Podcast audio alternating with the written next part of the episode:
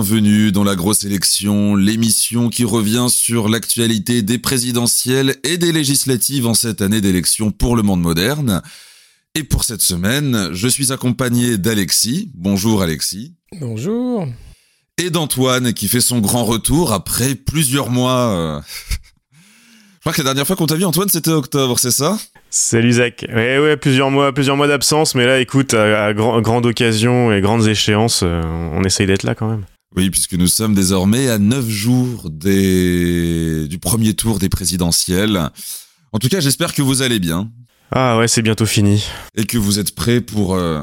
Euh, ouais, Alexis Alexis, la, la, la pêche la fin de l'élection, peut-être de se dire que enfin ça se termine, peut-être que du coup ça va mieux, non? Bah écoute, ouais.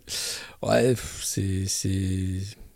Cette campagne aura été euh, de, de A à Z euh, étonnante, euh, mais pas. Enfin, pas surprenante. On savait que Macron ferait pas campagne, on savait que euh, les autres étaient quasiment débranchés, donc ils sont pas nombreux à faire campagne. Donc finalement, ce qui, risque d'être surprenant, c'est le vote du 10 avril. Je, me dis peut-être les Français mm. vont nous faire une petite surprise, comme euh, parfois ils en ont le secret. Et là, ce serait très drôle.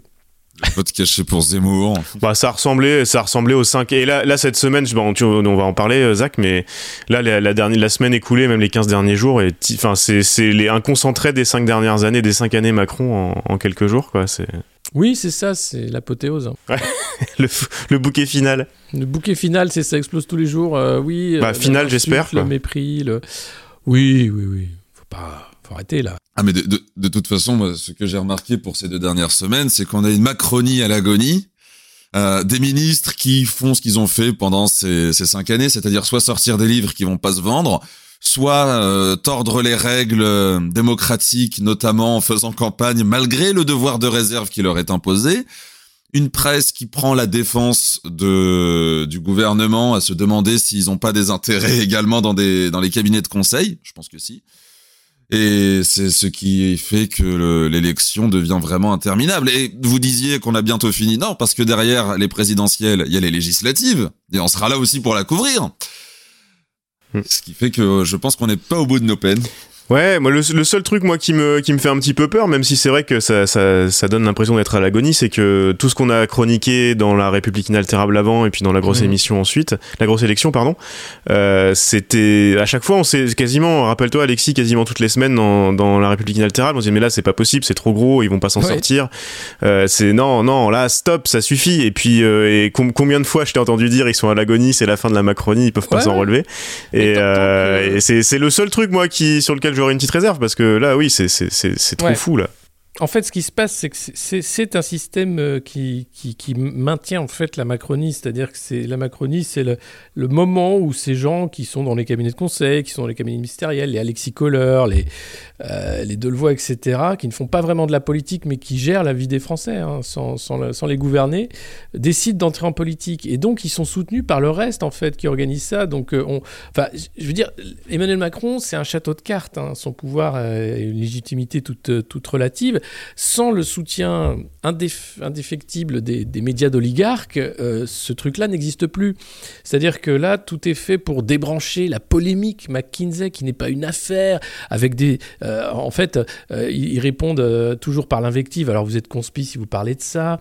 évidemment, ça sent l'antisémitisme, attention, c'est toujours les mêmes. Alors d'abord c'est Davos, ensuite c'est Bilderberg, maintenant c'est McKinsey qu'on attaque, après BlackRock. Bah oui, parce que c'est un système en fait. C'est pas, il n'y a pas de conspirationnisme là-dedans. C'est juste que ce sont les mêmes qu'on retrouve euh, à Davos, ce sont les mêmes. Euh, le Great Reset, c'est écrit par les cabinets de conseil hein, pour justement créer de nouveaux marchés euh, dans, la, numérisation de l'économie, dans tout ce qui va être l'écologie aussi, qui est, qui est vu comme une manne financière extraordinaire. Euh, donc Macron ne fait que suivre ça parce qu'il est issu de ça et, toute sa clique est issue de ça et donc ne voit pas le problème en fait. Or le problème il est fondamental, c'est-à-dire est-ce qu'on veut une démocratie vivante où l'État ça veut dire quelque chose, où les services publics ça veut dire quelque chose, où les citoyens ont leur mot à dire, ou est-ce qu'on veut vivre euh, dans un monde gérés par des algorithmes, par des, euh, des cabinets privés dont l'objectif est de toujours ouvrir de nouveaux marchés pour faire toujours davantage d'argent. Euh, donc c'est deux visions du monde qui s'affrontent, c'est extrêmement important. Euh, et cette élection, du coup, elle permet de mettre cette vision du monde là au centre et de montrer ce qu'est réellement Emmanuel Macron, parce qu'il a beau essayer de se cacher, c'est le président des riches, c'est le président de la finance, c'est le président des cabinets de conseil. Et donc, soit vous aimez ça, parce que vous y travaillez, parce que vous trouvez votre compte, parce que vous trouvez ça normal. Finalement, il faut gérer de manière pragmatique. Hein. En réalité, c'est pas pragmatique du tout, c'est totalement idéologique. Euh, quand, Macron dit, par exemple, que la cybersécurité, euh, bah, c'est quelque chose, on a besoin de faire appel à, beaucoup de, savoir-faire externe et que c'est pas quelque chose sur le temps long. Hein, il faut des consultants. Il dit simplement qu'en fait, il faut flinguer l'État, il faut flinguer même la sécurité de l'État. et c'est là que tu vois qu'il est complètement, qu'il est complètement à côté de ses pompes parce que justement, la cybersécurité, c'est le, le, c'est un des meilleurs exemples, surtout en ce moment. Euh, enfin, un des plus mauvais exemples qu'il aurait pu prendre. Quoi. il, est, il, est, il est génial, il est complètement. Alors, il, il explique que ah, c'est peut-être parce qu'il manque de sommeil. Hein, il explique ah s'il faut pas dormir, je dormir. Le mec, le mec, de plus en plus, c'est le, c'est le, c'est l'étudiant d'école de commerce à l'approche de ses partiels, quoi. C'est, exactement ça. Et, et il aura la gueule de bois à l'arrivée, j'espère j'espère. Non, c'est fou. Euh, t'avais, un programme peut-être, Zach, excuse-nous, on, y va, mais on te, prend ton émission. Mais... Là, on est trois, ça fait longtemps qu'on n'a pas été autant pour enregistrer. Et puis on pose les pierres pour ce que j'espère faire, qui est la grande émission spéciale Macron, où on pourra déverser toute notre colère et toute notre euh, rancœur face à lui. Non, mais c'est surtout que ça rejoignait de toute façon le, programme, vu que j'avais prévu qu'on parle du scandale des cabinets de conseil et de comment la Macronie essaye de s'en dépêtrer. Euh, donc on est dedans. Et euh, mais franchement, Macron, c'est ce qu'on remarque surtout, c'est que c'est quelqu'un qui n'avait pas les compétences pour être à la tête d'un État. C'est-à-dire que c'est quelqu'un qu'on non, bah il continue avec le mépris. Euh, non, mais c'est, mais en, en, même temps, je, je comprends, le, je comprends qu'ils comprennent pas où est le problème et qu'ils expliquent tout en disant euh, euh, non, mais c'est juste que vous avez pas compris. Arrêtez. C'est ce que tu disais, Alexis. C'est, c'est cette espèce de gestion pragmatique, alors qui est complètement idéologique, en se disant de toute façon c'est comme ça qu'il faut faire. Ils voient pas que du coup ils, ils, ils évacuent, ils évacuent tous les toutes les problématiques démocratiques et puis de toute façon ils ont l'argument du conspic qui, est, qui, est, génial parce que et, et, et en fait au bout d'un moment, moi ce que je trouve euh, fort là quand même, c'est que de toute façon depuis le début, souvenez-vous, euh, les, les, bugs de, de l'éducation nationale pendant le confinement, c'était les c'était les hackers russes. Enfin, il y a toujours le, le, le macronisme est un conspirationnisme, on l'a on l'a souvent dit. Hein, et, euh, et, et, là c'est génial. Et c'est et je voyais qu'il y a d'ailleurs des journalistes et des chercheurs français qui parlaient cette semaine avec l'histoire des conspirationnismes anti-Macron, anti -Macron, qui reprenaient les travaux dont j'avais parlé ici de, du journaliste euh, anglais euh, Gilroy Ware justement sur le conspirationnisme que je vous invite à, lire. Euh, c'est intéressant justement de sortir de ce, de ce débat-là et en, les remettant devant leurs contradictions aussi. c'est un problème de... Ça, je, repense en même temps parce que je l'ai sous les yeux là le, le, bouquin dont on avait parlé aussi des copains du mouton numérique là Irénée Regnault, et Yael Benayoun qui, qui s'appelait Technologie partout, démocratie nulle part. Là c'est exactement ce qui est en train de se passer, enfin, dont on se rend compte cette semaine, c'est cabinet de conseil partout, démocratie nulle part. Et, euh, et eux voient pas et eux voient pas le problème parce que parce que parce que c'est c'est de la gestion, euh, c'est de la gestion pure, et dure. Et c'est juste devant le mettre, de les mettre devant ces contradictions là, ça les fait dégoupiller complètement quoi. C'est et, et tu parles et conspi et ce qui est, et ce qui est génial, là je voulais en venir, pardon, je termine juste là-dessus, c'est que euh, à devenir une une caricature totale du système que tu décrivais, Alexis, ils, ils, ils sont, c'est facile pour eux de, dénoncer la conspiration parce que mhm. ils sont, ils sont encore plus ridicules que, que tout ce dont on pouvait s'imaginer. Et, et oh, non, vous allez quand même pas les croire. C'est oh, non, c'est pas à ce point-là quand même. Vous, vous attends, vous n'allez pas croire ça, c'est ça, ça, oui, déconne. Se cache bah, ouais, mais si, en fait, si. La montagne, oui, bien sûr. Ouais, C'est-à-dire que c'est pas l'arbre qui cache la forêt. On est en pleine forêt. Euh, il se cache pas. Et c'est la force du macronisme, c'est qu'il se cache pas. Euh, il y a la ah, il assume tout le temps. Il, assume tout le temps. Et à partir du moment où tu, tu, tu veux dévoiler un, un, peu plus loin en disant bien sûr, vous assumez, mais c'est pas, on vous demande pas d'assumer. On vous, vous demande de démissionner maintenant, de prendre vos responsabilités, de partir parce que vous êtes dangereux. Euh, lui assume et il s'en fout. Et, derrière, moi, ce que je reproche vraiment euh, au, euh, au, paysage médiatique et audiovisuel, c'est la, la, gentillesse, pour ne pas dire la, bassesse mm. de cours avec laquelle a été traité ce gouvernement d'incapables et Emmanuel Macron pendant cinq ans. je suis désolé de, de, l'affaire Benalla à l'affaire Delevoye, en passant par l'affaire Ferrand, l'affaire Colère. Enfin, les, affaires se sont succédées et vous voyez bien que les, les, grands médias ne veulent pas s'en emparer. Il hein, ne faut surtout pas toucher aux affaires. La dernière en date, bien sûr, le banquier d'affaires de chez Rothschild qui n'aurait gagné que 3 millions d'euros. Alors, c'est pas un Mozart de la finance, c'est un, un idiot. Hein. Généralement, quand tu es banquier d'affaires, sur un deal de, plusieurs milliards comme celui avec Nestlé, tu récupères pas 3 millions d'euros.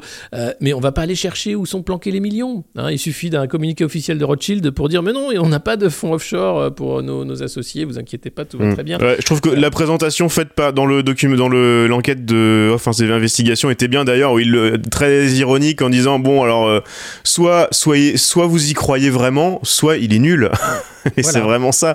Il faut arrêter. Ils, non, ils sont pas, ils sont pas aussi nuls. Ils se, ils se moquent de tout le monde. Non, ils sont pas nuls, mais, mais, les journalistes sont nuls. C'est-à-dire que euh, Off Investigation ne peut pas vendre son, son, son, hmm. enquête à, une, à une chaîne euh, mainstream euh, et n'a pas les moyens d'enquêter pour aller jusqu'au fond de l'affaire en réalité. Hmm. Donc c'est ce gouvernement du conflit d'intérêts qui n'a pas été dévoilé. Même Mediapart n'a pas réussi à trouver un angle d'attaque alors qu'ils ont été attaqués eux-mêmes. Hein. Rappelez-vous, hmm. c'est la première fois qu'il y avait une perquisition au sein de la rédaction de Mediapart. C'est ça la Macronie. C'est une violence sans nom vis-à-vis de la liberté de la presse, vis-à-vis de nos libertés, euh, vis-à-vis de la démocratie. Et tu as l'impression que. ce qui est bien avec Off Investigation, en plus, euh, je sais pas ce que tu en penses, Alexis, mais ce qui est bien avec euh, Off, Off, Investigation, c'est que c'est des gens qui ont, qui ont une carrière dans des choses, dans des médias très sérieux. Et surtout, les gens qu'on voit à l'écran, enfin c'est difficile de dire c'est du conspi. Attali, Montebourg et compagnie, c'est du sérieux quoi. C'est pas hold up quoi. Bah, ouais. Sur la question de la démocratie, euh, on a encore Amnesty qui nous a sorti une enquête où elle s'inquiétait encore plus de la question de nos libertés publiques et de l'état de notre démocratie en France aujourd'hui. Euh, preuve s'il en est que la Macronie restera éternellement cette euh, cette petite période sombre de la Ve République et peut-être le symbole du déclin. Mais en fait, moi, je voulais vraiment vous poser une question puisque c'est vrai qu'on a un peu un peu divergé depuis tout à l'heure. Oui, pardon. Est-ce que vous pensez non mais c'est pas grave, je peux comprendre l'enthousiasme que vous avez, euh, mais c'est vraiment sur cette question de leur médiocrité, leur fait d'assumer, etc. Est-ce que pour vous, ils se cachent vraiment, c'est-à-dire ils se rendent pas compte dans le sens euh, euh, ils se rendent pas compte que c'est mal ou ils font la stratégie dite du bulldozer, c'est-à-dire qu'ils se rendent compte et tant pis, de toute façon ça passe et notamment par cette capacité à antagoniser le débat public. Le soit vous êtes avec nous, vous êtes les gens bien, les gens raisonnés, les démocrates, les européistes, ceux qui aiment la France, et ou alors vous êtes les conspirateurs, ceux qui veulent nous isoler, les gens mauvais, etc. Je pense que c'est un peu des deux, moi. Euh, je pense qu'il y a d'un côté, ils sont convaincus. De toute façon, ils sont convaincus d'être dans le vrai. Euh, j'avais écrit un, article sur euh, le, je crois que ça le, le startupisme face à ses, le startupisme triomphant face à ses contradicteurs, quelque chose comme ça. Je vous, mettrai le, lien dans, les notes où j'avais, où ça, parlait de, de start et surtout aux États-Unis et leur réaction face aux critiques.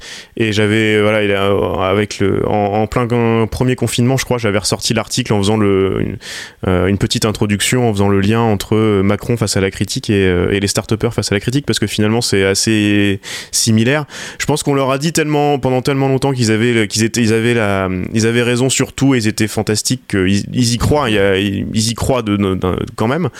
Euh, et puis de toute façon, ils sont, ils sont formés dans cet antagonisme-là. Enfin, euh, les, les, startups, c'est assez révélateur. Euh, je sais pas si vous avez suivi l'histoire de Balance ta startup il y a quelques mois, un compte anonyme sur Instagram. Euh, là, je, voyais cette semaine que la, personne qui a lancé ça euh, a été démasquée entre guillemets. Et maintenant, dans le milieu des startups parisiennes, elle, est euh, j'allais dire chahutée, mais menacée. Euh, c'est chaud, hein, c'est très très chaud. Et je pense que la Macronie, de toute façon, c'est des gens qui viennent du même endroit. De toute façon, vous regardez hein, euh, les startups qui lèvent des fonds et les cabinets de conseil, ils viennent, enfin, ils font, ils vont de l'un à l'autre. Enfin, comme la Macronie, hein, c'est pareil. Hein, tu peux être macroniste, start-upper, consultant. ces, ces gens-là sont les mêmes et ils passent de l'un à l'autre et à l'autre sans, sans aucun problème. Donc, je pense qu'ils y croient largement. Euh, est-ce qu'ils ont conscience que du coup ils font le bulldozer un peu aussi, je, je pense. Enfin voilà, quand, quand Macron dit ce qu'il faut de toute façon c'est les emmerder les Français, je pense que ça répond un peu à ta question. Donc je pense que c'est un peu les deux. Il est le président. Il faut relire l'article que j'avais fait sur le président de la violence. Il est le président de la mm. violence. On n'a jamais eu un exécutif aussi violent. Alors ici, on l'a eu avant, mais je veux dire au XXe siècle, 21e siècle. Euh, là, il fait de toute façon, il a choisi la violence comme mode de, traitement des Français, la maltraitance, euh, et aidé en, cela par euh, des, médias qui ne dénoncent pas cette violence. Enfin, il a fallu tellement de temps pour parler de violence policière, c'était interdit. Là, c'est pareil. Quand tu parles de manipulation, de mensonges d'affaires, t'as pas le droit. Enfin, t'as l'impression qu'il y, a ce mur en fait qui a été dressé pour protéger Macron de toutes les saloperies qu'il peut faire. C'est insupportable en réalité. Et donc derrière, bah, des gens qui ne s'informent pas, qui sont biberonnés à TF1, BFM, etc., vont trouver ça normal. Or, c'est totalement anormal, euh, que ce soit les rapports d'amnesty, mais que ce soit aussi euh, les associations. Mm. Enfin, ce week-end, euh, dimanche, défilent les mutilés pour l'exemple. Ces gilets jaunes qui ont été mutilés hein, par choix, parce que la répression était choisie. J'espère que, bien sûr, aucune télé va en parler. bien sûr, enfin, ou si on en parle, ce sera à la marge, gentiment, pour dire oulala, il s'est passé quelque chose. Et mm. comble de l'horreur, la Macronie a proposé de rencontrer ces mutilés. Hein. C'est la première fois depuis qu'ils existent, hein. juste parce qu'on est en campagne électorale. C'est proprement scandaleux. Donc ce scandale-là, cette, cette, euh, cette violence-là, que je dénonce, qu'on dénonce ici depuis le début, euh, elle n'a pas été suffisamment dénoncée pour ce qu'elle est, une violence inacceptable. Euh, or c'est ce qu'il faut dire aujourd'hui. Et oui, ils se prennent au sérieux. Et oui, tout le système de Startup Nation est en train de s'écrouler. Vous avez The Family qui porte plainte contre son fondateur, Oussama Hamar, qui aurait mis 3 millions de côté en piquant dans la caisse. Vous avez Agricool, enfin tout, tout, ce que tu disais Antoine sur l'arnaque startup, hein, qui sont des produits financiers des, des petits fillots de la noblesse. Euh, tout ça est en train de s'écrouler. Euh, et pourtant, euh, voilà, c'est pas quelque chose qui va faire les gros titres. C'est pas quelque chose où on va dévoiler davantage, en fait, en disant bah ouais, on est perdu dans cette forêt de compromission, de conflits d'intérêts, de manipulation, de mensonges, de violence. Et personne veut le dire pour qu'on sorte de cette forêt et qu'on regarde enfin l'ampleur des dégâts, quoi. Et, pourtant, une campagne, ça sert à ça.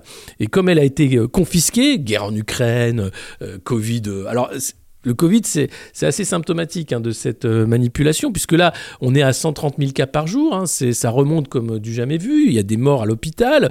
Euh, euh, normalement, Jean Castex et Olivier Véran auraient dû faire une conférence de presse avec des slides McKinsey pour nous réenfermer ou nous expliquer que c'était super grave. Mais on fait comme si c'était fini, parce que Emmanuel Macron est censé avoir gagné contre le Covid. Or, il n'a pas du tout gagné. Il a fait comme tout le monde. Il a, très mal géré parce que c'est impossible à gérer cette saloperie. Et que là, bah, on fait semblant et, et on continue de faire semblant. Mais si jamais l'ordre est donné de refaire peur, de réenfermer, de dire bon bah maintenant on va refaire une conférence de presse, on repart dans l'autre sens, c'est-à-dire que les médias ont un rôle prépondérant dans le foutage de gueule qu'est la ouais, j'avais une question là-dessus, euh, Alexis. Comme on est dans une émission qui parle de la campagne, euh, je me suis posé la question ces derniers jours quand même du, rôle des candidats euh, d'opposition à Macron. Euh, est-ce que ça aurait pas été l'occasion justement cette reprise épidémique? Enfin, personne n'a parlé de Covid euh, parce que ça peut ça peut s'entendre, tout le monde en a marre, d'accord. sauf que tout le monde en n'en parlant pas, on a l'impression que tout le monde est, est, parti dans l'idée, dans le, dans le narratif, c'est le mot à la mode de Macron que le, Covid est terminé depuis mi-mars, on n'en parle pas. Euh, alors que, alors qu'au contraire, euh, il y avait, alors que je me, souviens de, notamment à gauche euh, pendant le Covid, de pas mal de choses assez articulées et intelligentes sur le fait de, bah, notamment sur les questions de prévention de de, virus aéroportés et, compagnie, que Macron n'a toujours pas compris, alors que c'est la science, la science, la science. Est-ce que c'est pas une erreur parce que justement on va avoir euh, tu le disais, de plus de, encore euh, des malades, des morts, qui auraient pu être évités, pas forcément en enfermant tout le monde, euh, mais en, en, réfléchissant parce que ça fait deux ans qu'on pourrait tirer d'autres conclusions que ce qui a été fait. Est-ce que c'est pas une erreur d'avoir d'avoir abandonné ça dans la campagne? Je sais pas ce que vous en pensez tous les deux. Je peux commencer? Bah, Vas-y, Zach. Bah, alors les, les candidats d'opposition, il y en a qui en ont parlé, mais après c'est qu'ils comptent beaucoup aussi sur le fait qu'on lise leur programme pour pouvoir qu'ils en parlent. Euh, je me suis amusé ces derniers temps à éplucher alors l'entièreté des programmes euh, des candidats à la présidentielle. Euh, je les ai vraiment tous lus. Euh, et il y en a que bon, deux. certains t'ont pas pris beaucoup de temps, remarque. Oui, hein. oui, oui, oui. Bah, c'est assez marrant à dire. Les deux plus longs, il y a Jean-Luc Mélenchon, dont on sait l'avenir en commun, c'est un programme construit, chiffré et autres. et Nicolas Dupont-Aignan, qui a un programme également euh, très très très fourni et très fouillé, ce qui est assez étonnant. 209 pages euh, de PDF A4 écrits euh, vraiment sur feuille blanche assez sérieusement. Et ce sont les deux qui reviennent vraiment sur la crise du Covid, qui notamment mettent beaucoup de mesures en, corrélation et en lien avec ce qu'a donné la crise. Et après, la question, c'est aussi que quand ils interviennent dans les médias, pour peu qu'on leur laisse intervenir, euh, qu'on les laisse intervenir dans les médias, mmh. Euh, les, les, questions des médias sont très vite orientées sur soit immigration, sécurité et autres, un tout petit peu de pouvoir d'achat parce qu'il faut en parler histoire de montrer que bah on s'intéresse au sujet euh, que les Français plébiscitent et la question de la crise en Ukraine comme si c'était alors voilà, la crise est dramatique, mais comme si c'était vraiment ce qui allait bousculer le cœur des Français dans les années à venir. Même Mélenchon s'en était amusé sur le plateau de France 2 où il disait c'est bien, oui, la crise en Ukraine, euh, elle existe, elle est là, mais d'un autre côté, les Français, ce qui va les intéresser, c'est ce qu'il y a dans l'assiette. Mmh. Et le, c'est là où tu disais, le narratif de Macron de déplacer du Covid vers l'Ukraine a très bien fonctionné concomitement avec les médias. Et donc, il est très difficile de faire revenir des sujets comme le Covid, comme le pouvoir d'achat, alors le pouvoir d'achat va être obligé vu l'inflation qu'on est en train de se taper, mais euh, on se rend compte que Macron a remporté très clairement la bataille du narratif là-dessus. Et on peut mettre ça ouais parce que je et puis j'ai regardé les, les consignes euh, les consignes pour les bureaux de vote là qui sont sortis je sais pas si vous avez vu c'est c'est encore une fois c'est c'est c'est du délire avec l'histoire du euh, ah le gel sur mais par contre mettez bien du gel hydroalcoolique partout. Tu fais des putains autotest, autotest distribué aux assesseurs ainsi que des masques et on aère toutes les 10 minutes. Voilà. Et le gel hydroalcoolique. Attends, je vais vous raconter un truc quand même parce que là, moi, j'ai, à chaque fois, à chaque fois que je vais à, l'école maternelle, c'est-à-dire deux fois par jour en ce moment, euh, des fois je me fais bloquer à l'entrée parce que il y a des, des parents, euh, pas que des parents d'ailleurs, enfin des bon des gens qui rentrent dans l'école euh, où il y a quand même une circulation euh, importante en ce moment de virus et ils bloquent quasiment l'entrée parce qu'ils font la queue au gel hydroalcoolique mais ils rentrent sans masque et à chaque fois je je, bon, je dis rien euh, je, voilà je vais chercher mon gosse et puis voilà mais et les, et les bureaux de vote c'est pareil donc enfin je, mais bon comme le covid est terminé euh. mais c'est là où voilà, il faut se rendre compte de l'ampleur de, la, supercherie narrative. C'est-à-dire qu'on est, trop dans le récit, on est trop dans raconter des histoires. À un moment, il faut aussi se dire, mais attendez, euh, il y a des faits, euh, il faut s'arrêter à ça, de dire euh, pourquoi vous voulez nous faire croire que c'est fini alors que c'est pas fini? et on sait très bien, puisque là, vous êtes en, ça y est, la, petite musique de la quatrième dose, le second booster est en train de s'enclencher, mais, ça devrait être un élément clé en fait de la campagne présidentielle, la façon dont on a été, maltraité par ces la gestion de cette crise sanitaire. Alors l'excuse de il savait pas, il pouvait pas faire mieux que les autres, non. Euh, Olivier Véran a fait de la merde avec les cabinets de conseil. Il était même là à défendre que les trains sanitaires euh, d'évacuation des, des, malades d'un département à l'autre, c'était grâce à McKinsey. Faux C'était même pas McKinsey, c'était la SNCF qui avait mis ça en place à l'issue des attentats de 2015. Euh, donc ils savent très bien que là, il y a quelque chose de louche. et c'est pas conspicueux de dire ça, mais il n'y avait pas besoin d'avoir des conseils de défense sanitaire sous le sceau du secret défense. Il fallait simplement une politique de santé publique assumée. Ce secret défense, il dit quelque chose. Il dit qu'il se cache. Et qu'est-ce qu'il cache? Leur incurie. Bah leur incurie, puis le fait qu'il euh, devait quand même pas mal euh, se servir de ces conseils-là pour entériner les, les conseils, euh, les conseils donnés par les cabinets. Tout ce qui a été de l'ordre de l'auto, euh, euh, attestation, etc. À la fin, c'était devenu une blague. Le truc sort le matin à 10h, il est supprimé à 13h tellement c'est rigolo. Parce que c'était ridicule. Sur le, sortir le chien, mais pas le renard. Mais attention, si vous avez un putois en même temps, c'est pas plus de 10 km. Oh là là, le vélo, si c'est un vélo électrique. Non, mais attendez, parce que le masque. Non, mais oui, mais vous comprenez, il y en a. Mais tous ces mensonges, tout ces, ce foutage de gueule payé au cabinet de conseil avec Véran et son zojotage euh, hebdomadaire pour nous traiter comme des cons et nous faire croire qu'il fallait faire ça, etc c'était bien pour tout le monde, mais ça suffit. Mais en mm. fait, c'est ça qui doit ah, faire Attendez, parce que la note d'intention de la Macronie sur la, gestion du Covid, faut pas oublier qu'elle a été donnée en février 2020, fin février 2020, quand le premier conseil de ministres ou, conseil de défense, je ne sais plus, qui devait servir à préparer euh, l'arrivée du virus en France et surtout le, la diffusion du virus en France, a surtout servi à enclencher le 49.3 pour la réforme des retraites. Je pense qu'à partir de cet instant-là, c'était la note d'intention. C'était la note d'intention. On avait un virus, mais non, la priorité, c'était de casser le service, le système de retraite. Mais évidemment, Évidemment. Et c'était euh, Édouard Philippe et c'était le Conseil des ministres exceptionnel, le premier, pour dire qu'est-ce qu'on fait avec le virus Eh ben, on accélère sur la réforme des retraites. Mais ces gens-là sont insupportables en réalité. Ils sont incapables de gouverner un pays. Ils peuvent lui faire du mal, ils peuvent flinguer les services publics, ils peuvent faire en sorte que la dette explose. Euh, regardez sur l'état des finances publiques. Enfin, ils sont incapables de gouverner. C'est ça qu'il faut matraquer. Je comprends pas en fait que la campagne soit, aussi nulle alors que les oppositions ont tout dans les mains pour couler le radeau Macron parce que c'est un radeau. Il y a rien. C'est un, un, un, songe. C'est un radeau qui se prend pour un galion à. Elles sont devenues inaudibles les oppositions. Je sais pas, j'ai souvent été critique ici de, de, de la France insoumise et, et, de, et de son chef suprême, mais je trouve qu'ils s'en sortent pas trop mal quand même de ce côté-là. Ils arrivent à avoir des messages simples. C'est peut-être c'est peut-être là ouais c'est peut-être là qu'il y a du il y a du positif quand même. Euh, bon, Katnin ça a été bon. J'ai et puis j'ai j'ai j'ai cru comprendre que alors j'ai pas regardé toutes les émissions politiques à la télé et compagnie euh, ça a l'air d'être de, de, de, pire en pire en plus si j'ai bien compris euh, mais mais quand même il a il a l'air d'avoir gagné des points de ce côté là et c'est le, le, petit voilà je, moi j'ai un petit rayon d'espoir peut-être dans tout le négatif depuis le début de, l'émission. Euh, j'ai l'impression qu'il y a pas mal de gens qui étaient très très éloignés euh, à la fois de la France insoumise, de Mélenchon, voire même de partis euh, plus ou moins de gauche, qui, qui commence à, à se convaincre que euh, et le message que j'ai vu de la France insoumise ces derniers jours euh, est malin je trouve euh, de dire euh, le barrage euh, arrêtez de nous emmerder avec le barrage le barrage c'est au premier tour le barrage.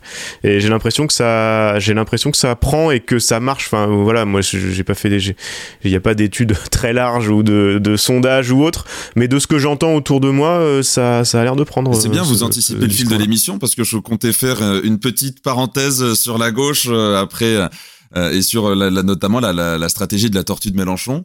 Euh, avant de revenir sur Macron mmh. ensuite, parce que il a fait une sortie ce matin, il faudra qu'on en parle. Mais Mélenchon, euh, j'ai quand même le sentiment que sa campagne marche avec deux choses. C'est ce que peuvent faire ses, ses, alliés sur les plateaux télé. Euh, Quatennens face à Véran a été mais magistral et d'ailleurs a été justement reconnu à ce titre. Euh, les meetings de Mélenchon ramènent beaucoup de monde. Là encore, la semaine dernière, il était à Marseille et euh, ça n'avait pas la grandeur et ça n'aura pas l'aura de son sublime discours pour la paix de 2017, mais c'était un très bon discours. Et surtout, c'est que les gens, comme tu disais, se convainquent de que le, barrage se fait au premier tour. Mais au-delà de ça, c'est qu'on se rend compte que si on veut avoir l'espoir d'avoir un candidat qui parle du social et éviter un nouveau Macron-Le Pen ou un Macron face à un proto-Macron libéral comme lui, bah, il n'y a pas 36 000 solutions. C'est de, de placer Mélenchon euh, au deuxième tour. On n'aura pas la certitude que Mélenchon remporte le deuxième tour. Ça, après, ça restera euh, selon ce Non, mais au moins ça fera ça fera un vrai débat euh, programme contre programme, euh, McKinsey contre la démocratie. Oh, là, pour le et coup, encore, je sens que les macronistes vont nous ressortir les prétendus liens supposés entre Mélenchon et le régime de Vladimir Poutine, comme ce qu'ils s'amusent à ah, bah, faire. bien sûr, mais ils vont. Alors c'est une question que je voulais vous poser, tiens, sur tant que j'y pense, euh, parce que j'ai vu que le débat avait été programmé, il y a la date, il y a l'heure et tout, ça y est, c'est mercredi, le mercredi 20 à 21h, je crois, j'ai vu ça. Euh, bon, malheureusement, on pourra pas regarder parce que c'est en même temps que, que Strasbourg-Rennes.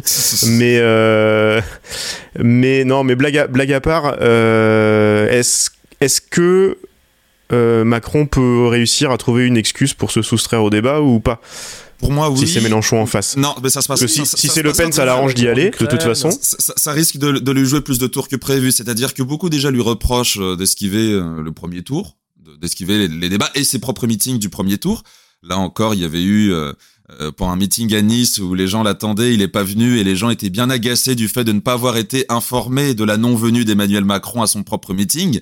Donc c'est comment quelque Ouais, chose. attends, quand tu vas, quand tu vas à- quand tu vas à la messe, il y a pas le petit Jésus, mais tu y vas quand Il y a même. quand même le prêtre. Ah. Non, ouais, non, mais c'est, non, mais parce que c'était, c'était un argument. Je sais pas si tu te souviens d'un article. Mais, mais euh, donc ça commence pas mal à, à se retourner contre lui, la fuite de sa propre campagne. Si en plus de cela, il esquive le deuxième tour face à Mélenchon, alors qu'il est le premier candidat à avoir légitimé un débat face à Marine Le Pen euh, en deuxième tour en C'est pour ça. 2017, ça risque de vraiment faire très mal à lui. Et là, honnêtement, moi je suis Jean-Luc Mélenchon, je vois qu'Emmanuel Macron refuse le débat du deuxième tour, mais je, je, je, je, je, je- je le pourris dessus pendant les jours qui restent jusqu'au deuxième tour. C'est-à-dire que le type est tellement peu confiant de son propre bilan qu'il refuse d'aller le débattre face à un candidat qui démocratiquement a quand même autant de légitimité que Marine Le Pen en 2017, qui est député, qui fait partie des arcanes de la République. Et oh Moi, je pense qu'il faut pas pousser euh, Mémé dans les orties. Faut, faut pas pousser Mémé Brigitte. Ah dans ouais, les orties. mais ouais, mais c'est ouais, mais il est il est pire que Staline, donc euh, faut faut faut pas débattre. Oui, oui, mais ça, ça passera pas. Je veux dire, les Français, Oui, les- je veux bien que les Français soient des veaux, mais il y a des limites à la décence aussi. Hmm. Non, je, je c'était pour le pour le débat. Je pense je pense pas non plus qu'il l'esquivera, mais euh, mais bon, il y, y aura la petite musique quand même que.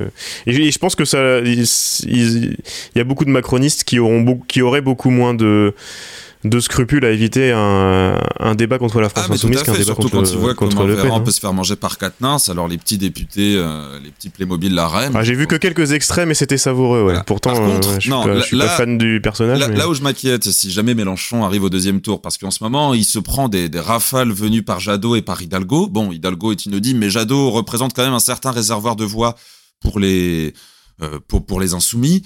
C'est surtout, là, c'est quelle sera la consigne de vote qui va être donnée par ces partis-là si Mélenchon est au deuxième tour. Ouais, je pense que Hid- Hidalgo euh, et peut-être même Jadot, à, à part les gens qui sont dans l'appareil et qui veulent des places ou qui sont législatives ou autres, je pense qu'il y a beaucoup de beaucoup d'électeurs, euh, j'allais dire euh, tout tout, tout, tout simple comme nous, qui vont qui ouais ouais, je- enfin je je pense. On Ouais, mais même le, le- le signal envoyé, si les têtes pensantes du parti appellent à voter Macron. C'est surtout ça. Bah oui. Ah bah de toute façon euh, c'est ce qu'ils attendent. C'est- ça les arrange plus d'avoir un Le Pen Macron au deuxième tour. Oui. hein. Puis après, bon, après, ça va y avoir les reports de voix aussi de Le Pen et Zemmour, euh, vers qui ça va aller, vu qu'il y a quand même un vote populaire chez ces deux-là. C'est, euh, je- l'hypothèse Mélenchon deuxième tour est très séduisante parce que je pense que contrairement à ce que nous indiquent aujourd'hui les horoscopes, euh, il y a possibilité de voir Mélenchon battre Emmanuel Macron, surtout si euh, euh, les- la communication autour de l'affaire McKinsey, du Rothschild Gate aussi qui vient d'émerger, que le travail d'information sur la SAP que la Macronie a fait ces cinq dernières années euh, au niveau de l'État et des services publics et de pas mal d'autres choses, si ce travail s'intensifie, je pense que Mélenchon a toutes ses chances face à Emmanuel Macron. Bah, en jouant, euh, en jouant le McKinsey contre la démocratie, comme j'ai dit tout à l'heure, mais en faisant très attention parce que le problème de ces cinq dernières années à la France insoumise, et je l'ai dit souvent ici, c'est que euh, ils tombent facilement dans le piège du complotisme et que, et là, justement, je trouve qu'ils le font bien ces, dernières semaines. Euh, il faut que les militants insoumis fassent attention aussi parce que bon, c'est pas toujours très malin de ré- ré- réussir à, à, à pas tomber dans ces pièges-là et je trouve que sur McKinsey et Rothschild, ils le font très bien. Euh, voilà, mais le même Mélenchon à la. C'est un rapport du Sénat. Non, mais c'est dingue. C'est- C'est-à-dire que les seuls mots qu'ont la Macronie face au rapport du Sénat, c'est complotisme. C'est délirant. Non, je sais bien, Alexis, mais ce que je dis. de, ce de que- merde, mais ouais. Non, non, je, je, je suis d'accord Oui, avec toi, mais ce que, ce je dis, que, ce que je dis, c'est que souvent, euh, souvent du côté de la France insoumise, ça a tendance à, à, s'exalter un petit peu et plutôt que de rester dans les faits et rapport du Sénat, tout ça, comme tu dis, à partir un petit peu en vrille et, du coup prêter, le flanc à la critique. Et je trouve que c'est ce qu'ils font très bien en ce moment. Euh, c'est de rester dans les clous et de faire attention parce que mais parce que en même temps euh, avec des faits comme ça et avec des révélations comme ça il n'y a pas besoin de il y a pas besoin de sortir des clous il faut il faut rester au fait c'est tout C'est même en deçà de ça, parce que je pense qu'on peut employer le, le mot euh, corruption.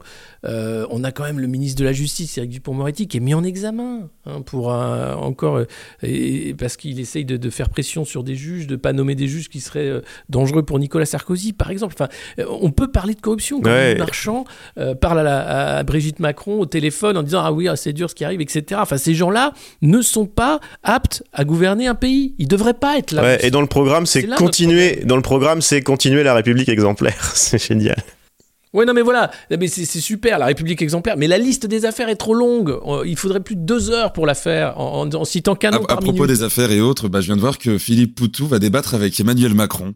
Non, ça c'est le 1er avril. Ah putain, tu me tues mes espoirs. Ah mais c'est vrai qu'on est... Ah bah oui, non, mais Ah, c'est le 1er le avril, là, on enregistre le 1er avril. Il y, a, plein- il y a plein de trucs comme ça, faut arrêter. Non, faut pas, faut pas, faut pas faire. j'avais des étoiles dans les yeux. Ça, ça- ça aurait pu être notre 1er avril de l'émission, tu sais, une fausse actualité glissée dans le tas, ça aurait pu très bien fonctionner. Euh, non, mais moi je vous le dis, par contre, sur l'histoire des affaires et autres, faisons cette émission spéciale Emmanuel Macron. Pourquoi pas pour l'entre-deux tours Ça peut être très très amusant. Mais il y sera pas. C'est ce que j'allais dire. c'est ce que j'allais dire. On n'aura pas besoin de la faire. Pourquoi partir du principe qu'il va être au second tour Ce mec-là n'a ce mec-là n'a même pas sa place là où il est aujourd'hui. Pourquoi il serait parce que, là capable de se représenter Parce que malheureusement, euh, moi je, je, je, je, serais moins optimiste et moins naïf que pour le débat Poutou-Macron. Euh, mais non, je pense qu'il sera au deuxième tour quoi qu'il arrive, parce qu'une frange non négligeable de la population, à moins qu'il y ait le vote caché, moi je vois difficilement, parce que les gens vont se référer à quoi? Ils vont se référer à, à ce qu'ils voient aussi dans les médias. Je pense que la, France BFM, euh, c'est-à-dire la France qui suit BFM et qui n'en fait que sa seule source d'information, euh, n'est pas aussi peu négligeable que qu'on le fait aujourd'hui. Elle, elle, reste très importante, elle est guidée par beaucoup de choses. Euh, il suffit de voir la suite. Comment Emmanuel Macron est arrivé. De ouais, mais je pense qu'il est en train de perdre une partie de la France BFM. Maintenant, c'est plus, c'est plus BFM. Maintenant, c'est, maintenant, c'est, c'est BFM Business seulement. Maintenant. Hein. Et puis, et, puis, euh, et puis surtout, il a perdu. Il euh, y, a des gens qui ont cru en 2017, qui ont été très déçus très vite. Ouais, beaucoup, ils sont pas beaucoup. là, ces gens-là. Non, non, beaucoup, beaucoup. Ils sont pas où là. sont-ils? Il y en a, non, non, non, mais et, ce qui reste de la Macronie de 2017, ça n'a rien à voir avec ce que c'était. Donc, bah, où sont-ils Il faut, il faut les, il faut réussir à, les capter, à leur montrer que il faut pas seulement faire barrage contre Macron et le Front National, mais, mais pour quelque chose. Et c'est ce que j'ai dit tout à l'heure, moi, de, de ce que j'entends autour de moi, euh, Mélenchon a l'air de, de séduire une certaine partie de ces gens-là. Et heureusement, parce que ce sera un vrai débat.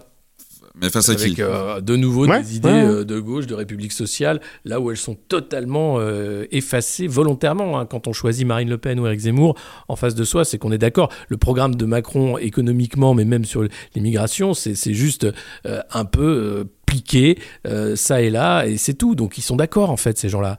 Valérie Pécresse, on ne l'entend pas sur les affaires de cabinet de conseil. Bien sûr. Pourquoi Maël de Calan, qui est un des associés McKinsey, fait sa campagne? Pécresse-Macron, c'est la même chose. Donc déjà rien que là, l'élection, elle est truquée puisque vous avez un grand parti soi-disant d'opposition qui a exactement les mêmes pratiques, les mêmes réseaux, les mêmes amis, les mêmes gens qui y travaillent. Donc voilà, c'est... Ah, non, non, je crois qu'ils lui ont, ils lui ont conseillé, ils lui ont conseillé de, dire un peu de mal du du, des cabinets de conseil quand même. Et d'un autre côté, la Macronie est sûre que ça vient de...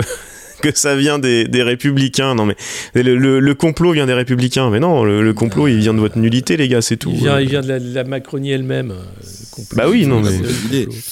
Euh, D'ailleurs, du coup, on va un peu taper aussi pour convaincre les gens de ne pas voter Macron. Est-ce que vous avez vu les dernières propositions qu'a sorti Emmanuel Macron à propos de l'école? Oui, bah, il y a, aucune, aucune surprise. Hein. Non, mais c'est ce qui sont sortis aujourd'hui. Les qui là vont plus loin. Alors, il y a eu dans le premier temps une vidéo qui a été postée par le compte de campagne d'Emmanuel Macron où il interpelle euh, que des retraités. Euh, le seul électorat qui lui reste, c'est les boomers qui ont trois maisons, retraités à 59 ans, mais qui vont nous dire qu'on est des jeunes branleurs. Donc il y a un, un restaurateur qui l'interpelle, qui lui dit qu'il n'arrive pas à embaucher et autres. Emmanuel Macron lui dit donc qu'il y a eu plusieurs réformes de fait, la réforme de l'assurance chômage, qui vont continuer à aller dans un globi-boulga vide. Je sais pas où ils vont aller, mais il a dit qu'ils ont continué à aller quelque part. Et il a proposé de mettre en place l'apprentissage et l'alternance dès la cinquième. Le travail des enfants est interdit depuis 1874, mais on va remettre l'alternance en cinquième pour orienter plutôt les enfants euh, qui, ne, euh, qui ne savent pas ce qu'ils veulent faire à 12 ans, ce qui est tout à fait normal. Et puis, donc, dans un deuxième temps, l'Express nous rapporte que Alexis Kohler, donc le secrétaire général de l'Élysée et grand ami d'Emmanuel Macron, lui aussi mis en examen dans l'histoire euh, Alstom, Alexis Kohler propose d'indexer la rémunération des professeurs sur l'obtention par leurs élèves de bons résultats et d'instaurer un système de notation façon palmarès des meilleures écoles. Donc ça, c'était dans le cadre d'une réunion, et cette proposition a même fait bondir François Bayrou, qui a déclaré que je ne pense pas qu'on puisse faire progresser le monde enseignant par des menaces autour de la table, avant d'ajouter que le monde enseignant est embrageux, et il a critiqué le gouvernement en disant qu'il veut toujours lui donner des critères libéraux, des critères de gestionnaire de McKinsey, alors que la classe, c'est un rapport humain. C'est Bayrou, c'est Bayrou, c'est Bayrou qui a fait fuiter ça, non? Il veut se donner un petit peu d'air euh, puisqu'il a, il a avalé tellement de couleuvres ces derniers temps qu'il veut, il veut faire semblant parce qu'il sent le vent qui tourne, non? C'est pas ça? Je pense. Et donc euh, sur la suite de cette réunion sur l'école, euh, une autre idée qui est sortie, c'est la fin du collège unique. Les garants du macronisme recommandant d'instaurer l'orientation précoce et plaidant pour un collège à la carte.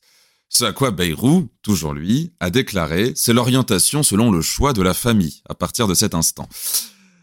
Non mais c'est juste la preuve, c'est juste la, la preuve d'une chose qu'on savait déjà, c'est que euh, quand tous ces gens-là nous disent que l'école coûte cher, que les enseignants sont trop sont trop payés et autres, c'est juste, ça veut dire que nos, nos impôts euh, de toute façon ne, ne servent pas à, l'éducation de nos gamins parce qu'ils sont dans le privé et que l'éducation de vos gamins de pauvres nous coûte trop cher et euh, ils ont qu'à ils ont qu'à aller livrer du Uber Eats à 12 ans. Enfin, c'est tout. C'est c'est une vision du monde tout à fait évidente. Hein. Mais c'est ça. Mais vous avez vu la vidéo de Macron Ah, c'est celle-là, oui, c'est celle-là dont je parlais au début, oui. Mais la vidéo de Macron face à un restaurateur qui dit Moi, je trouve pas de gens pour travailler. Il dit bah, Vous allez voir. Euh, non, mais c'est. Ouais, ouais, bah c'est, mais c'est, enfin, son plan de faire travailler les gamins de 12 ans, euh, soi-disant en apprentissage, je, disais ça en rigolant qu'avec Macron, le mm. progressisme, ce serait bientôt à 5 ans à la mine comme Timmy. Mais euh, voilà, on y est. Euh, c'est, du travail déguisé d'enfant.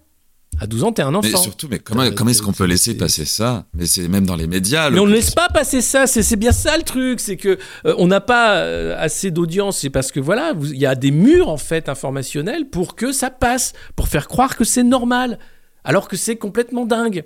Mais dans l'électorat de Macron, ça, pose pas problème parce que soit ils vont être en, en apprentissage les gamins euh, chez ce restaurateur-là, soit euh, ils vont ils vont je te dis, ils vont ils vont livrer euh, ils vont livrer des repas pour le prochain Uber Eats de de la French Tech que leur et eh ben par contre c'est leur les, les, fils des électeurs de Macron qui auront créé la start-up en question qui va lever des fonds pour exploiter les gamins.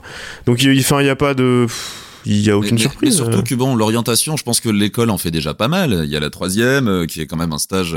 Il y a la seconde où on fait des stages. Maintenant, euh, moi, ce que je remarque, c'est que euh, ils ont pernicieusement avancé à chaque fois l'orientation et l'insertion professionnelle quand ils le voulaient. Ça a commencé avec Parcoursup, où bah voilà, t'as 18 ans, tu fais ton choix et puis t'as pas forcément ton mot à dire parce que ça va aller selon ton lieu d'études et autres.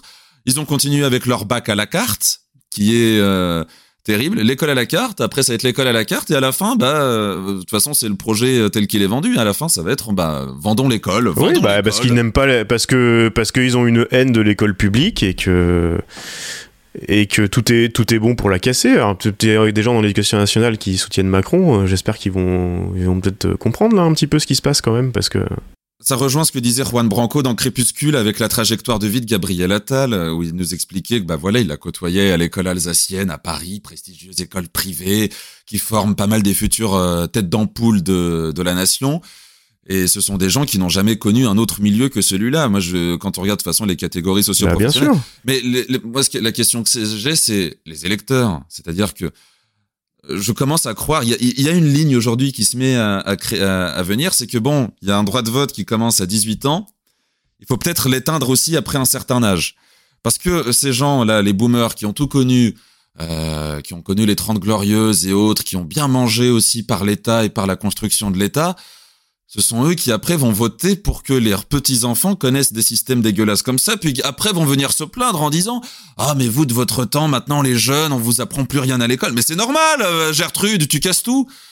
C'est ça qui m'agace, moi, c'est que on donne la, clé de ah l'État, enfin les gens qui donnent les clés de l'État à ces gestionnaires de fonds privés, à ces gestionnaires de banques d'affaires, ou euh, qui ne devraient même pas être gestionnaires de banques d'affaires en vérité, tant ils sont médiocres, ce sont des gens qui ont tellement bien mangé par des services publics puissants, par euh, l'État planifié qu'avait De Gaulle à l'époque, et qui aujourd'hui, mais je ne sais par quelle logique dans leur cerveau, veulent tout découper au profit du privé sans même se rendre compte de leur infâme bêtise.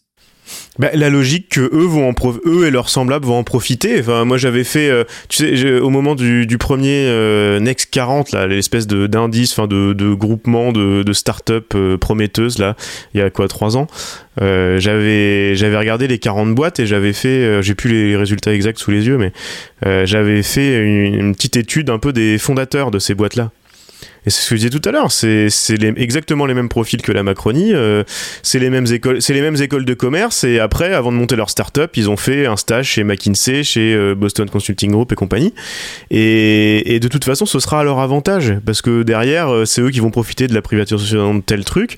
la plupart des start-up qui marchent, c'est juste comment trouver un service, un service public en difficulté, proposer une solution qui a l'air un peu maline et puis mettre de, plein de jargon en franglais dedans pour pour que l'État à ce que ce truc-là se développe et tue le service public.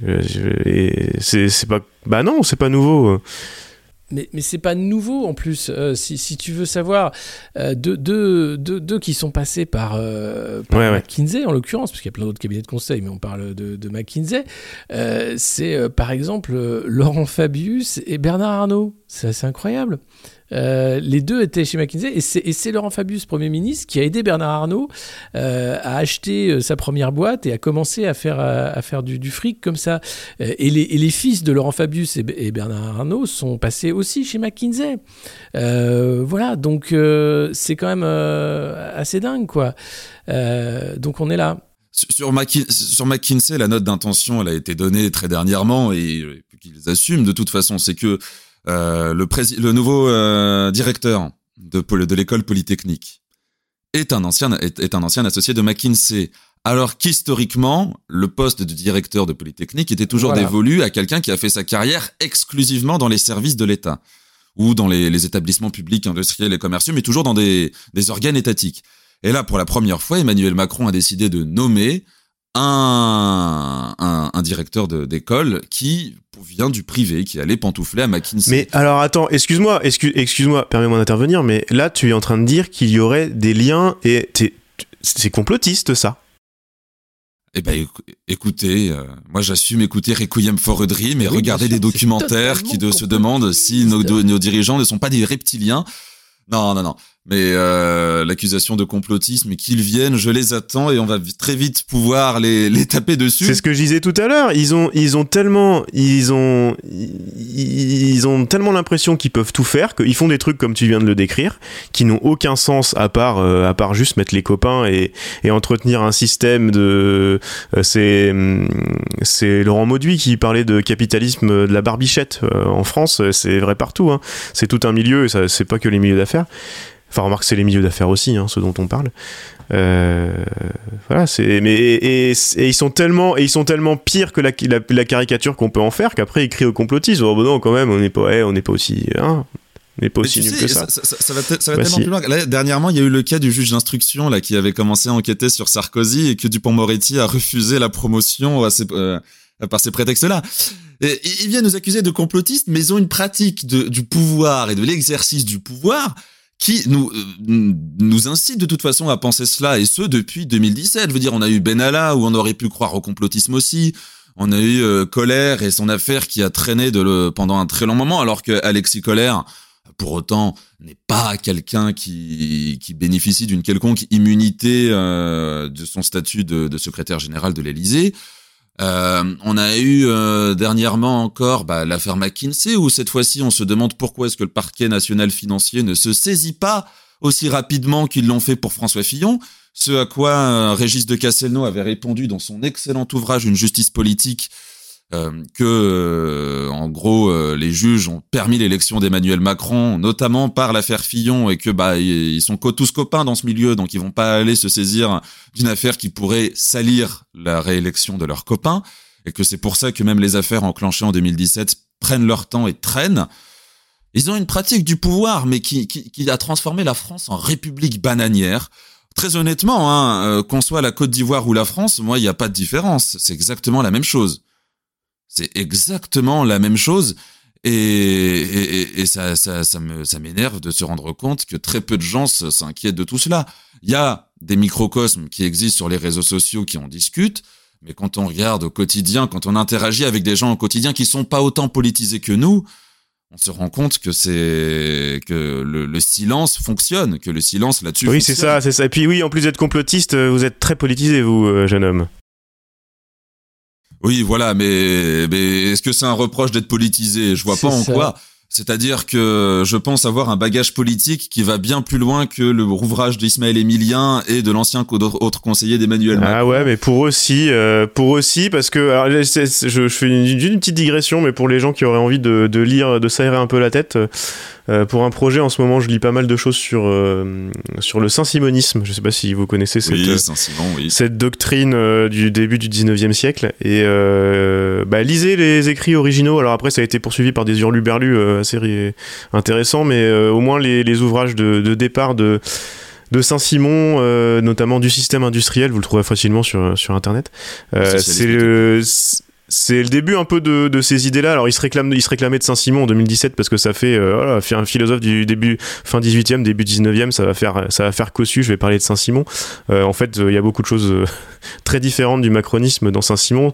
Ce qu'il a repris surtout, c'est ce qu'il y a dans, dans du système industriel, l'idée que euh, bon, maintenant, faut arrêter les conneries. le gouvernement doit être donné aux mains des, des, bah, des industriels principalement, des ingénieurs et des industriels. Et, et ça a été, c'est la suite là pour le coup, c'est la suite de tout ça, euh, euh, cet imaginaire. Euh, alors il y avait une, il y avait une partie plus, beaucoup plus sur le, social, la pauvreté ou autre, qui n'a rien à voir avec le macronisme dans, le saint-simonisme. Mais, mais c'est intéressant parce que c'est le début de ces idées-là, de ces idées-là, et puis après au 19e, au 20e, ça, ça a largement évolué. Mais c'est la même idée. pourquoi Enfin, la politique, quoi De la politique? Non plus de politique, les industriels au pouvoir et, le progrès pour tout le monde. Euh, Saint-Simon, à la différence d'Emmanuel Macron là-dessus, c'est que Saint-Simon voulait un gouvernement de ce qu'il appelait des technocrates au service de l'intérêt général. C'est ça, bah c'est pour ça, c'est ce que, c'est ce que je dis. Oui, n'est pas tant euh, au service de l'intérêt général. Je vois, plus la Macronie euh, comme l'extrême centre tel que décrit par Pierre Serna, notamment avec l'accès. Oui, c'est un mélange des deux c'est un mélange des deux, un mélange de, de l'extrême centre de Pierre Serna et de, et de, et de la partie la plus, euh, la plus bête euh, et la plus euh, techno-béate de, du Saint-Simonisme. Pierre Serna reparlait aussi dedans. C'était le gouvernement d'experts technocrates qui est loin de tout dogme, qui fait preuve d'un pragmatisme à toute épreuve avant de se rendre compte que finalement ils sont tout aussi dogmatiques que les autres car on ne peut pas faire de politique sans dogme. Navré pour les macronistes qui pensent que politiser est un problème. La politique, c'est une affaire de dogme, qu'on le veuille ou non. Et, et on est dedans, on est, on est totalement dans de toute façon dedans. Après, euh, extrême centre, extrême droite, ça dépend où est-ce qu'on veut placer le curseur, mais on est dans ce gouvernement de pseudo-technocrates, parce que euh, franchement, Bruno Le Maire, agrégé de littérature, qui est ministre de l'économie, je cherche encore la logique derrière. pas. Bah, déjà, Bruno Le Maire, ministre, il y en a pas. Bon, l'agriculture sous Sarkozy, c'est ça, allez. Non, ce qu'ils ont repris du saint-simonisme aussi euh, dans la Macronie, c'est le côté, le côté très mystique. C'est vrai qu'il y a, y a, un mysticisme dans la Macronie qui est assez épatant, mais ça rejoint la question des, des boomers dont je parlais, qui n'étaient pas les boomers dont vous parliez de McKinsey et autres. Quand je parlais des boomers tout à l'heure, c'était euh, plutôt les boomers de la Baule ou du Touquet. Euh, cette frange de la population un peu isée, euh, euh, qui a bien mangé pendant les, les 30 glorieuses et qui aujourd'hui vote par Emmanuel Macron parce qu'il est beau, charismatique, un sourire charmeur et plaît aux ménagères qui, vote, je pense, pour Emmanuel Macron uniquement pour cela et parce que et, qui l'envie aussi parce qu'il est quand même très fort à l'optimisation fiscale et à gagner de l'argent euh, sans bah, que non, personne. parce qu'ils sont pas aussi aisés que ça, tu vois. Je parle vraiment du boomer. Euh, euh, comment comment est-ce que je pourrais le caractériser? Le boomer des marchés. Non, mais justement, ils ont pas, non, non, ils ont, ils ont pas cette aisance-là, mais ils, ils, ils envient, voilà, ils l'admirent quoi de, de ce côté-là. Il la oui, fantasme. Le fait aussi de pas de, de, de pas avoir l'habitude de remettre en cause la parole officielle, c'est quelque chose un peu générationnel. Vous savez, sur les, les fake news, c'est les boomers qui sont les premiers à partager les fake news parce qu'ils n'ont pas eu euh, cette éducation média. Mm. Il y a une confiance de fait en fait dans les médias, dans le gouvernement. Euh, voilà, c'est une génération qui a fait confiance. Nous, on est une génération qui est dans la méfiance, dans la défiance, parce qu'on a vu euh, la manipulation de la guerre en Irak, parce qu'on a vu de nombreuses manipulations, parce qu'on a vu aussi des gouvernements sortir des, des bobards, euh, un ministre de l'économie, Cahuzac, mentir en direct, enfin, etc. enfin, euh, ils sont censés les avoir vécus aussi, ça, du coup. Non, c'était caché. Non, non, non. Quand t'as le massacre des Algériens, on n'en parle quasiment pas. non, mais je veux dire, avec Cahuzac, l'Irak, etc., ils l'ont vu aussi. Ce que je veux dire, non, mais ils l'ont vu, mais, mais c'était un camp politique, c'était pas un système de gouvernance ou de gouvernement. Euh, pour eux, il y a encore. et puis les médias, bon, ils n'ont pas vu la, redistribution là, de, de l'audience et la façon dont, dont les oligarques ont mis la main aussi sur ces médias qui étaient davantage indépendants, euh, même s'il y a eu l'ORTF, mais à partir du mm. moment des lois baladures de 90, euh, c'est l'argent qui fait les médias. Et, on a de, la berlusconisation des, esprits et, des titres euh, en France. Donc ça, ils l'ont pas vraiment vu. C'est dans les coulisses. Donc voilà, c'est ceux-là, effectivement, qui sont les plus poreux à toutes les propagandes parce qu'ils ne voient pas que c'est les dadons de la farce et qu'ils vont faire beaucoup de mal à leurs enfants et leurs petits-enfants. Ça reste nous les complotistes à leurs yeux, attention. C'est pas grave, c'est pas grave, euh, c'est pas grave. Ouais, c'est un des arguments que j'ai moi d'ailleurs quand on quand on me dit euh, là pour la présidentielle, on dit ah ouais mais en fait euh, oh non cette campagne j'ai pas envie d'aller voter, j'ai toujours voté mais là j'ai pas envie d'aller voter, je l'entends beaucoup et ça je leur je leur en veux pas parce que bon ça je l'ai dit souvent ici aussi, ça m'est arrivé assez souvent de de pas aller voter par conviction. Là je vais y aller parce qu'on peut pas faire autrement et, et c'est ce que je leur dis aussi à ceux d'une génération un peu plus ancienne voilà. Euh, d'accord, vous voulez pas aller voter? Souvent, ce que j'ai entendu, c'est euh, ah non, euh, bon la campagne dégueulasse, tout ça, j'en ai marre. De toute façon, ça changera rien. je vais pas aller voter. Et puis là, qui voient la campagne de la France insoumise et qui se disent ah ah ça donnerait presque envie d'aller voter, machin. Je dis écoute. Parce qu'avant c'était ah non de toute façon Mélenchon je regarde même pas son programme parce qu'il fait peur. Ça a changé ça et... et, je leur ai dit mais si vous fait plus peur Mélenchon, bah pour nous, pour nos enfants, pour nos petits-enfants, du coup pour vos enfants, vos petits-enfants, tout ça, allez voter quoi. peut-être qu'on peut peut-être peut finir là-dessus. Je suis désolé, moi il va falloir que je vous laisse les gars parce que euh, il faut que j'aille faire la queue au gel hydroalcoolique. Mais euh, mais c'est peut-être ça et puis euh, et puis on on s'en reparle on s'en reparle avant le deuxième tour. on aura bien des occasions pour revenir sur cette euh, sur cette élection et euh, moi je, je, vous le dis, hein, j'espère compter sur vous pour faire cette spéciale Macron. Il me la faut, c'est deux heures à, décortiquer euh, tout, tout, le passif des cinq ans et à casser son programme actuel. Il le faut. Eh ben moi je te souhaite de ne pas avoir à la faire. Voilà. Ouais, mieux pas. Non, il sera pas, il sera pas. Allez, mais avant le premier tour, je veux dire avant le premier tour. Mais, même le premier tour, qu'est-ce qui, qu'est-ce qui vous prouve qu'il pourrait être au premier tour? Il va peut-être être obligé de démissionner avant. bah parce que, comme on l'a dit pendant ces 55 dernières minutes, le système est mal foutu et le système le protège. Et le système le protégera pour qu'il passe au moins le premier tour. Le deuxième tour, je compte sur la bonne foi des Français et j'en appelle à la bonne foi des Français pour euh, éviter de remettre euh, cet Uberlulu euh, narcissique, médiocre et qui a passé cinq ans à faire la comédie plutôt qu'à présider le pays, éviter qu'il reparte pour 50 plus, et que ça soit lui ou même ses godillots à l'Assemblée nationale, pas une voix pour la Macronie nulle part. Écoute, faut, faut pas s'enflammer, faut, faut pas s'enflammer parce qu'on sait très bien ce que ça risque de donner quand même. Faut pas, faut, voilà, avec tout ce qu'on a analysé ici, on, on, se doute quand même un petit peu de la, de la fin. Mais quand même, je trouve qu'au moins on parlait de l'infance insoumise depuis le début de l'émission. Il y a quand même un truc euh, que je trouve intéressant dans cette campagne, c'est que ils ont donné une sorte de un peu d'espoir en disant que là il y a, peut-être autre chose de possible. Alors je, je, dis pas qu'ils seront au deuxième tour, hein, on en est loin. Mais au moins, ça, une forme, petite forme d'optimisme qui, qui était pas là dans, cette période quand même très compliquée pour tout le monde. Euh, c'est déjà ça.